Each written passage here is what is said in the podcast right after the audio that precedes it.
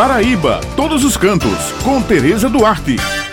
Bom dia, minhas amigas Josi Simão, Bete Menezes, meu amigo Maurício. Bom dia a todos os ouvintes que estão aqui no Jornal Estadual e um feliz ano novo para todos. Bem, pessoal, a Atura, Associação de Turismo Rural e Cultural de Areia, reúne 50 empresários entre proprietários de hotéis, pousadas, engenhos produtores de cachaça, restaurantes, bares e diversos tipos de empreendimentos da região. A associação vem contribuindo significadamente para o desenvolvimento de areia com projetos audaciosos e, neste ano de 2023, pretende avançar ainda mais. Eu conversei com o presidente Leonardo Andrade, que é professor da Universidade Federal da Paraíba na área de ecologia e proprietário da pousada boutique Vila Real. E ele me falou sobre as ações que a Tura vem realizando em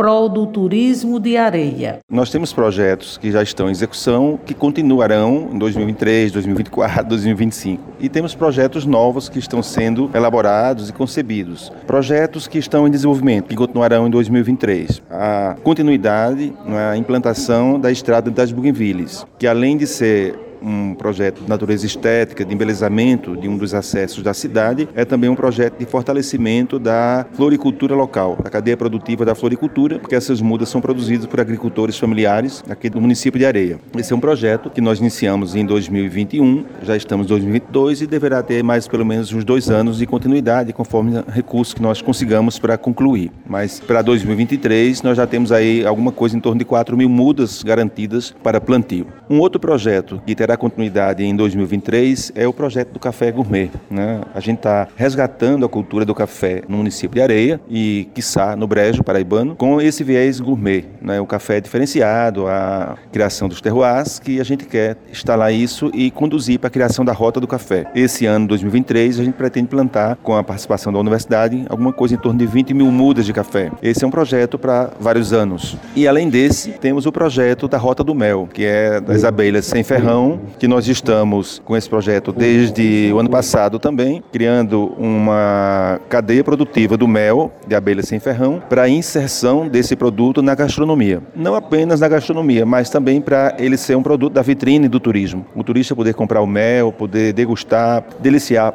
de pratos que tenham a sua composição o mel da abelha sem ferrão. Então, esses são três projetos, diria, de eixos principais que a gente tem, além de outros que estão sendo elaborados. Bem, essas são as dicas de hoje e eu me despeço por aqui, lembrando que toda sexta-feira o jornal A União circula com a coluna Paraíba Todos os Cantos e aos domingos com uma página com muitas dicas bacanas para quem gosta de turismo, destacando pontos em diversos municípios do nosso estado. Muito obrigado pela atenção de vocês e um ano novo de muitas bênçãos e realizações para todos.